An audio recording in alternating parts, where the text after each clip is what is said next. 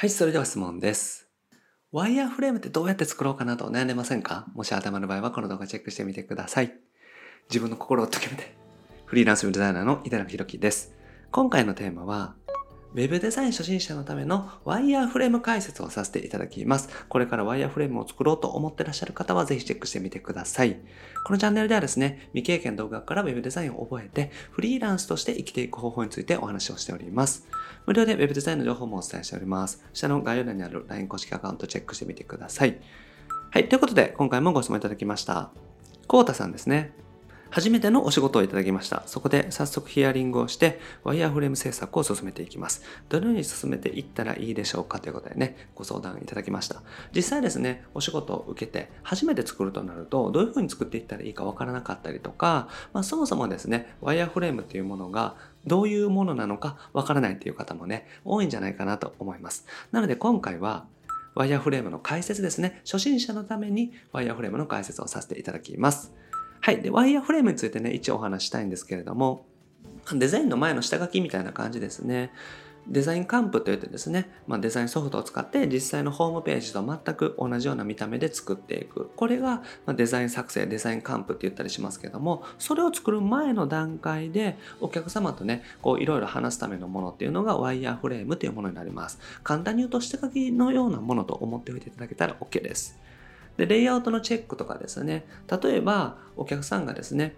まあ、ワンカラムとかで作っていく。ワンカラムっていうのはね、こう、一列でこう、情報が並んでるようなね、今風のデザインだったりとかですね、もしますし、あとは掲載する内容とかですよね、っていうのを決めていくってことになります。あと文章ですよね。文章もこの時点で決めたりとか、えっと、する人もいますし、ざっくりとね、方向性で決める人もいますし、人によって違うんですけれども、まあ、ある程度ですね、どこに何を配置するのかっていう全体的なレイアウトであったりとか、掲載内容を決めていくっていうのがね、ワイヤーフレームの目的です。なので方向性を決めていくってことですね。デザインを作る前にしっかりとですね、全体的な方向性ですね、ぶれないところっていうのを決めておかないと、デザイン一回作ってですね、レイアウトが変わっちゃったりとかするとまだ大変になってきます。なので、まずはデザインをね、効率化するというかね、スムーズに進めるためにもですね、ワイヤーフレームっていう土台をしっかりと作っておくっていうのが大事になります。はい。じゃあなんで作るかっていうことなんですよね。これはね、何でも OK です。ワイヤーフレームって本当に人によって全然違って、Excel で作る人もいたりとか、本当に手書きで書いてお客さんに送る人もいたりとか、XD、Figma、あと最近だとワイヤーフレームのツールっていうのもたくさん出てきてるんですけども、そういうのを使っていくとかね、本当にいろいろいます。で、XD で作る方が最近だと多いかなと思いますね。XD で作るメリットとしては、ワイヤーフレーム作った後に、そのまま XD でデザイン制作に進めるので、効率的っていうのがあります。別のソフトで作るとですね、改めてそれを元に XD でワイヤーフレームというかね、デザインを作っていかないといけないっていうのがあるんですけども、ある程度 XD で幅とかパーツの配置とか決めておけば、そこにね、デザイン入れていくだけなので、結構スムーズにね、作れるっていうのもあります。なので XD がおすすめですね。僕自身も XD で作ることがほとんどです。で、最近だとね、先ほどお話したように Web のツール、ブラウザーでね、使えるツールなんかも出てきています。インターネットでね、検索すると、ホームページ上で作るようなツールですね。Figma とかもそうですし、架空とかね、そういうツールもあります。なので大事なのはですね、自分が使いやすいツールをね、使っていくっていうことになります。で、デザインソフトで OK なんじゃないかなと思います。Photoshop でデザインを作る方は、Photoshop で作ったらいいと思いますし、イラストレーターならイラストレーターでいいと思いますし、XD なら XD、Figma なら Figma みたいな形でですね、実際にデザインを作るソフトでですね、ワイヤーフレームを作っていくのが一番効率的だと思います。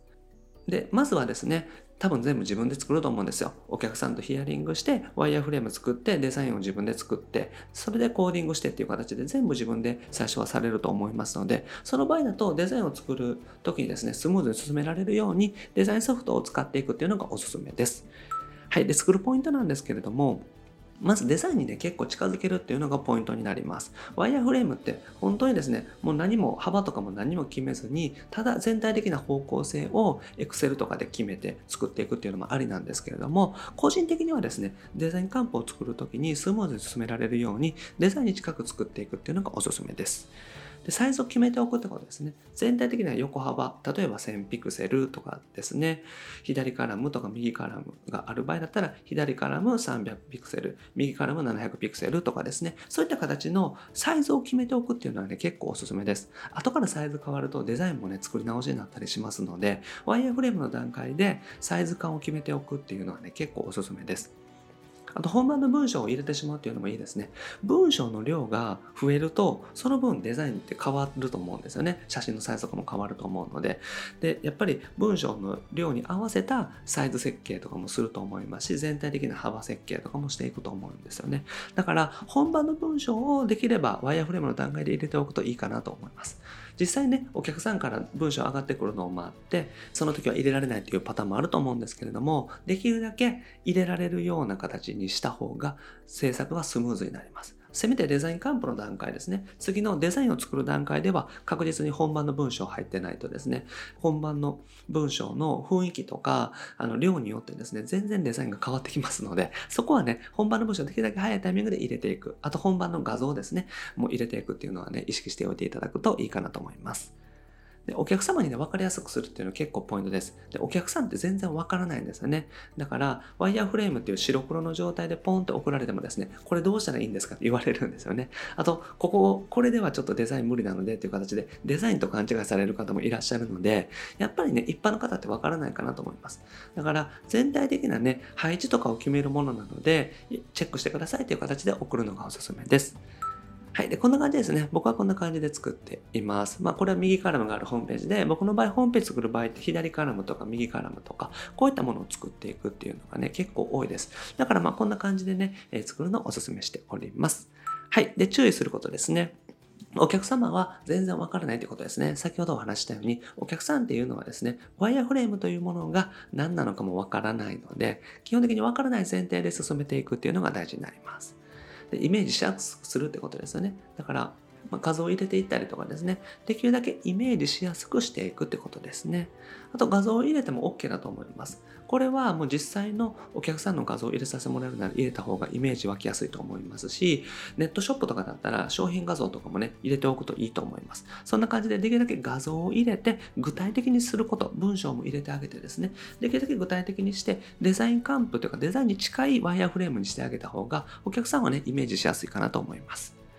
はい。それでポイントなのが7割ぐらいで提出するっていうことですね。あんまり作り込まずに100%作って提出しようと思うと結構時間かかると思います。だから意識的に7割ぐらいで全体的な方向性がね、ざっくりと決まった段階で1回に出して、お客さんの反応を見て、で、それで残り3割作っていくとか、もうデザイン幹部を進めていくとかっていう形で、あんまり作り込まないっていうのがね、ワイヤーフレームのポイントかなと思います。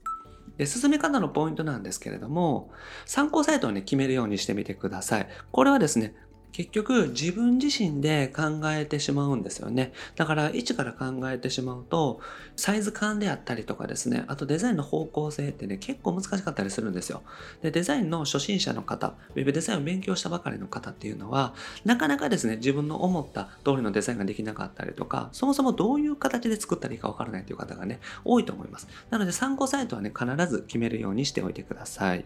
あと自分で考えすぎないってことですね。自分で考えて自分でデザイン制作をするっていう風にしちゃうと結構ねオリジナルになっちゃうんですけれども自分で考えるのって大事なんですけど参考サイトをね、元にいいデザインというかね、一般的に受けるデザインを元に自分でアレンジをするとか、自分なりにお客様のね、サイトを作っていくとかっていう風にした方がいいです。ね、完璧に作らないってことですよね。自分自身で完璧にね、作ってしまおうと思うと結構時間かかると思うんですよ。だからある程度の段階で途中なんですけどみたいな形で送って方向性チェックした方がいいです。で、お客さんとね、一緒に作っていくっていうイメージですね。これはホームページ制作全体そうなんですけども、こっちで考えて完璧に作っていくとかじゃなくって、お客さんとね、一緒に作っていくっていうイメージで進めていただけたらと思います。はい。で、ツールはね、何でも OK なので、イメージしやすいようにね、作るようにしてみてください。お客さんはね、全然わからないという前提で作っていただくのがおすすめです。はい。ということでまとめですね。方向性を決めるためのものがワイヤーフレームというものになります。で普段のソフトで OK です。特にデザインを作られる方は、デザインを作るソフトで作っておくのがおすすめです。